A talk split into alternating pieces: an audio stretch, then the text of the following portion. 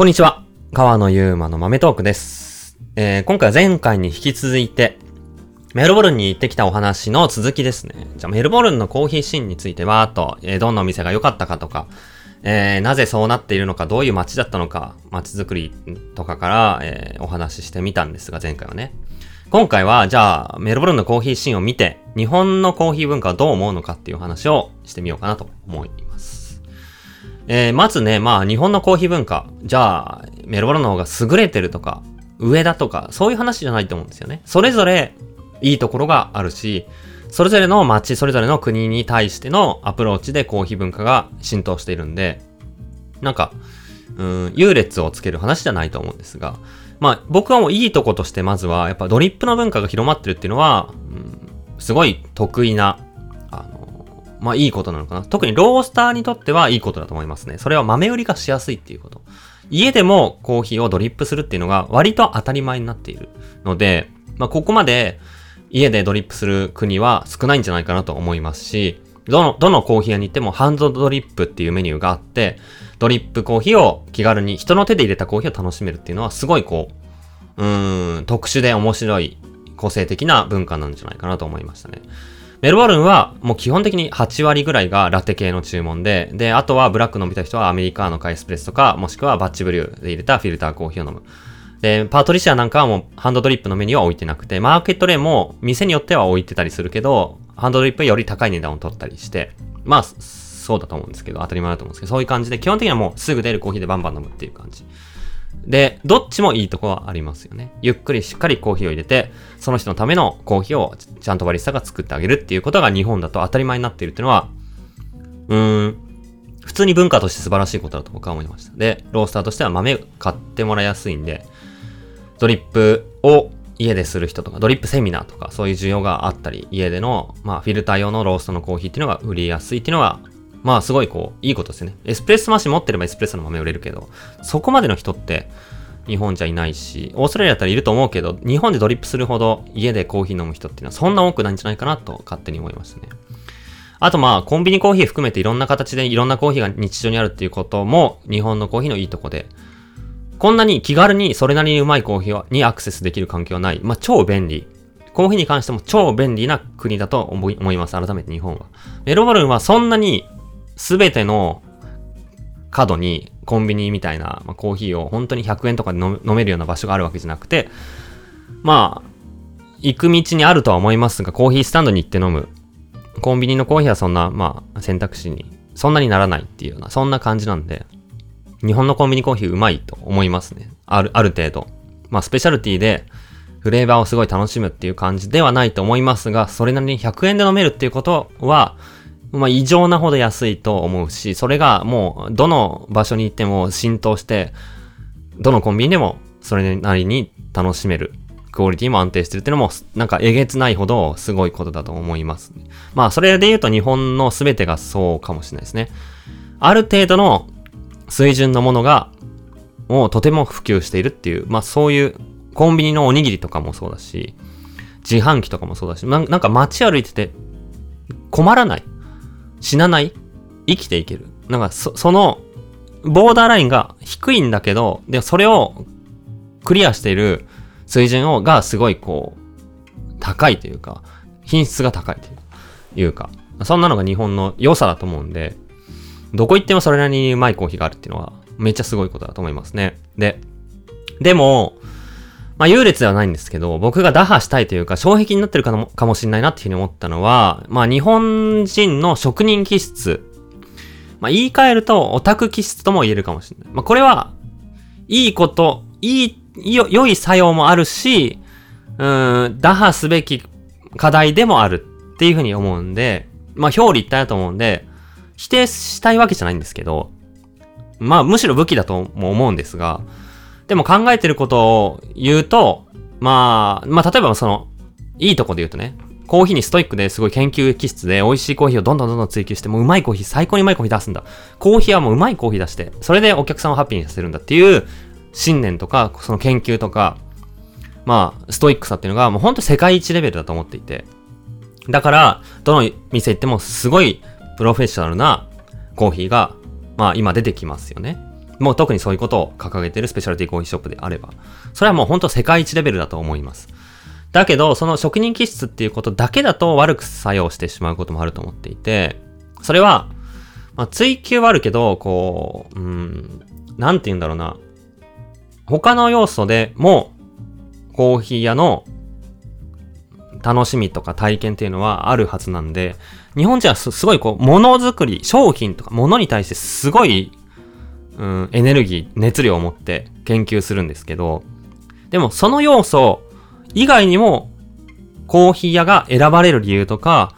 来てくれるお客さんが良かったなって思う理由とか、また来たいなとか思う理由っていうのはたくさんあって、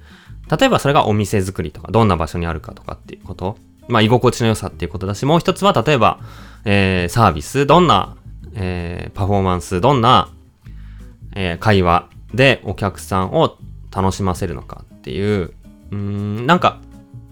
結構そこのバランスを取らないといけないと思っていて。コーヒーだけを追求していくと、まあなんか、こう、どこかで、まあさらに追求できるけど、それでお客さんに伝わる体験の感覚が0.1しか上がんない。100努力して0.1しか上がんないみたいな。最初100努力したら100上がっていくんですけど、100努力しても50しか上がんなくなって、100努力しても1しか上がんなくなって、だんだんもう本当にさらにそこ磨き込めるんだけど、そこに磨き込むことはまだまだ余地があるんだけど、でもそれでお客さんにどこまでいい体験にできるか、いい体験を伝えられるかっていうことが本当にビビたる積み重ねにしかならないような、そこまで突き詰めてるっていうぐらい世界一レベルだと思うんですよ。こっからさらに100倍にクオリティが上がってもう100倍レベルの体験になりますっていうような研究をしてるわけじゃないと思っていて、そういう意味で、もうそこはもうめちゃくちゃやってんだから、自信持って安定させつつ、さらにまあ磨きつつ、そこはいい、いいんだけど、同じ100の努力で、まだ50上がるようなポイントがあるんじゃないかなって僕は思うんですよ。それが、まあ、例えばどの時間帯に営業すべきなのかとか、コーヒーを出すスピードとか、えー、お客さんに、と話す意識とか、なんかそういうことだけで、コーヒーがすごい努力して磨き込んで、ちょっと美味しくなったっていうことよりももっとお客さんがハッピーに感じる伝え方やできることがあるっていう、まあ、なんかそこのバランス感覚が日本は物に対しての職人気質が強くて素晴らしいコーヒーが出るんだけど、もっともっと実用の部分、お客さんにとっての、うーん、ユーザーの、こう、気持ちに立った時の、まあ、できることっていうことがあるはずだなと思って。メルボルンは、もちろんコーヒーは素晴らしく美味しいんだけど、それ以外の部分がめちゃくちゃいいと思ったんですよ。だから、コーヒーのものだけでコンペしたり比べたらもしかしたら日本勝つかもしれないんですが、でも、コーヒーを渡す、オーダーするときの気持ちよさ、えー、メニューのわかりやすさ、レジの人の声のかけ方、豆をそんなに選ばせない。すぐ決めてくれる。ね、バッチブリだったらもう一種類そのお店で一種類しかない。で、本日のコーヒー頼む。っていうのが基本になってる。とか、まあ、ハンドドリップするにしても、もう、今日はこの2種類とかすごい決まってるとか、わかりやすくて、で、もうバッチブリューとかエスプレッソとかラテとかが基本なんで、オーダーしたら、もう30秒1分ぐらい待ったら、パパパッと作って出てくる。すぐ出てくる。で、とにかく、えー、明るくバリスタの人が、まあ、会話してくれる。そういう風になると、すごい日常に根付くし、気軽なものになるし、なんかこう、うーん、肩の力が本当に抜けるような感覚で、バリスタも飲む人も楽しめるのかな、と思うんですよね。まあ、僕はどっちかってそういう気持ちなんですよ。もちろん、一杯、もっと値段を取っていくようなコーヒーもあるべきだと思っていて、まあハンドドリップに関しては僕は一杯500円とかっていうのは安いと思うんですけど、もっと700円、800円とか取っていいはずで、一杯ずつお客さんの声を聞いて、丁寧にバッチブリューとかすぐ出るコーヒーよりも素晴らしく美味しいコーヒーを作っているんだったら、1000円とかもっと取っていい。そのぐらいの価値があることを世界一レベルで日本やってると思うんですけど、気軽にうまいコーヒー飲んでるかっていうと、もっとその気軽でハッピーな、うーん、感じ。まあ、例えば、日本で、ラーメン屋に行くとして、どうですかね？皆さんラーメンどのくらい楽しんでるかわかんないですけど、例えばね、ラーメン好きな人だったらわかるかもしれないですけど、ラーメン屋行って、うん、いや、うまいな、こ、ま、毎回行きたいな、毎週行きたいなって思うようなラーメン屋。まあ、ラーメンだったらちょっと健康気にするからあれかもしれないけど、まあまあまあ、よしとして。で、本当に、パパパッと、いい、その推しのラーメンが選べて、で、すぐ出てくるっていうことだと思うんですよ。まあ、めちゃくちゃ質問されて、チャーシューはこういうのとこれがあってどうしましょう。麺は太麺と細麺があって、スープがちょっと味濃いめと薄めがあって、めっちゃ説明されて、すごいプロフェッショナルなラーメンが出てきて、1500円みたいなのもいいかもしれないけど、ラーメンくださいって、はいっつって、800円で楽しめるようなラーメンの方が、より、それで美味しかったらそれなりに、ちゃんと美味しかったら、毎日食べたく、毎週食べたくなるっていうのと同じように、コーヒーも、めっちゃお客さんのことを意識して素晴らしいコーヒーを作ってるお店あるけど、はい、パパパンって感じで、うまいコーヒーが出てくるお店は、まだ少ないと思う。そこが、うん、日本人にとっては難易度高いようなジャンルの出し方なのかな。その、そもそも物に対しての意欲とか意識が高い分、物じゃないことに対しての、うん、意識って持ちづらい環境なのかもな。それは買う側もそうだし、出す側の意識が、まあ、特にそうだと思うんですけど、そうかなっていう、なんかそんな感じの印象。いいものを作ってるはずなのに、一部のそれがわかる人にしか楽しまれてない。一部のそれがわかる人にちゃんと伝わればそれでいいっていう狭いフィールドに自分からしてしまっているっていう要素が、どこかこの職人気質っていう要素であるんじゃないかなと思っていて、で、その職人気質を突き詰める意識、プロフェッショナル精神はすごい価値だと思うんで、そこは捨てずにもちろん続けつつ、そうじゃない要素をこれから取り入れていくべきなのかなとも思ったりしますね。だから職人気質が強すぎると、お客さんによってはエゴの仕売りにもなる可能性があるんですよね。まあ、絶対これがうまいです。お客さんのことを聞かずに、いやもうこの3、この3がうまいですってケニアだし、いやいや、まったり飲みたい中南米の甘い感じが飲み飲みたいんだけどな、みたいな、まさすがにそんな最近お店ないか。まあの日常的なもうフラッと気軽に来たお客さんに、いやいや、この anaerobic fermentation めちゃくちゃ、このフレーバーがすごく良くて、この出し方がめちゃくちゃ良くてって。いや、別そんなテンションで来てないんだけどなってなるとその人また来なくなったりするんですよね。でも逆にそれがハマる人にはめっちゃハマるっていう、まあなんかそういう状況も、が、そういう状況のシーンが比較的多いのかなと思いました、日本は。まあ、それそれで価値があるし、そんなことできる、場所は日本以外あんまりないと思うんで、武器なんですが、広めるみたいなとこだとね、まあ、まあもっと気軽は気軽でいいんじゃないかなと思うし、やっぱね、真面目なんだと思うんですよね、日本人。うん。だからその、真面目だからいいもん作んなきゃっていうこの真面目さをどう打破するのか。もうどっかで、どっかでなんかそこのプライドを少し捨てる。うん、どうなんだろうな。ちょっと考え中なんですけどね。まあその真面目さをどうやって打破するのかっていう考えすら真面目ですよね。だからちょっとただ無邪気にうまいコーヒー気軽に作れる、あ気軽に飲める、そんなお店を作ればいいんじゃないかな。ただそんだけだと思うんですけど。でまあ日本だとちょっとそれが難しいんですけどね。うんまあそういうね、そういうことを思って。で、やっぱまあ考えたいのはやっぱ居心地の良さって何なんだろうとか、日常の中のこの幸せって何だろうとか、人生を豊かにする時間って何があるんだろう？どんなだろう？じゃあ日本で人生を豊かにできる時間ってどんな選択肢があるだろう僕たちは、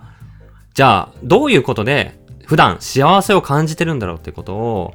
まあもう一回ちょっとこう認識したり、意識したり、それが少ないなって思う人は、まあ、うん、もっとそれを増やさないといけない、い、けないわけじゃないんだけど、増やせること、増やせ、増やせるような動きができるといいんじゃないかなと思って。で、特に、コーヒーを出す側の立場、お店を作る側の立場からすると、その経験が悲しいことに少ないと。豊か、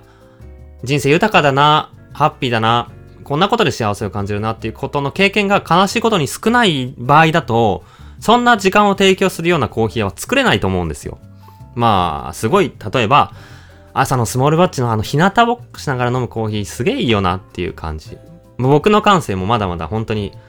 あの、全然なのかもしれないんですけど、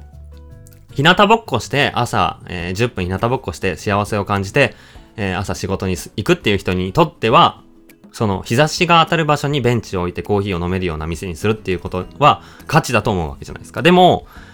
そういう豊かな時間、本当にお金をかけることじゃないと思うんですけど、豊かな時間ってこういうことがあるよなっていうのがある人ほどもっと、こういうような場所で、こういうような商品も出して、こういう時間帯こうして、えー、みたいなお店作りがもっともっとできるんじゃないかなと。そういうこう、コーヒーの味が美味しいっていうこと以外の、その人の人生において、気軽に幸せを与えられる要素。そんなものをもっともっと日本だと作っていけると、コーヒー文化が普及するきっかけになるんじゃないかと思ったし、そんな要素もまあ日本にはもっとあるんじゃないかなと僕は思いましたね。そんなことに、すでにみんな気づいて動けているから、こんだけコーヒーを楽しんで、えー、まあある意味コーヒー文化が、まあ配数っていう面で見ると特に発展してるっていう風に見えるのがメルボルンなんじゃないかなと思いました。だから美味しさとか、そういう話じゃないし、美味しさで言ったら日本、なんならめっちゃうまいと思いますね、僕は。なんか、素直な感想で言うとそう。ちょっと受け取る人によってどう思ったのか、ちょっと今日の話はありますけど、まあ日本のことを僕はすごい好きなので、